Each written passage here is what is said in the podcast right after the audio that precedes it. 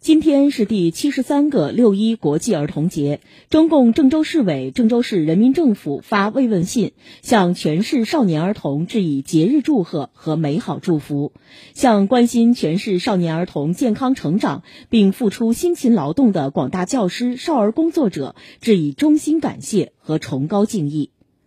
少年强则国强，广大少年儿童是祖国花朵、民族希望、城市未来，是郑州建设国家中心城市的后备力量。希望少年儿童牢记习近平总书记殷殷嘱托，树立理念，坚定信念，以中国梦引领成长梦，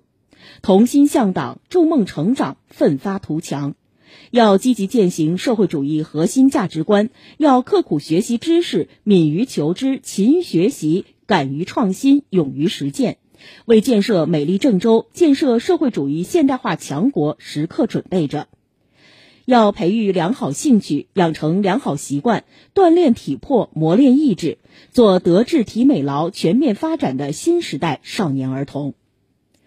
培养好少年儿童，造就堪当民族复兴大任的时代新人，是全社会的共同责任。全市各级党委政府要重视教育、关心教育、支持教育，促进基础教育公平、优质、均衡发展。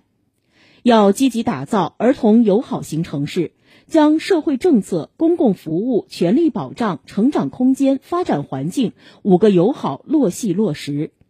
要加快推进家庭教育立法，落实依法带娃，创造更有利于少年儿童全面发展的良好环境。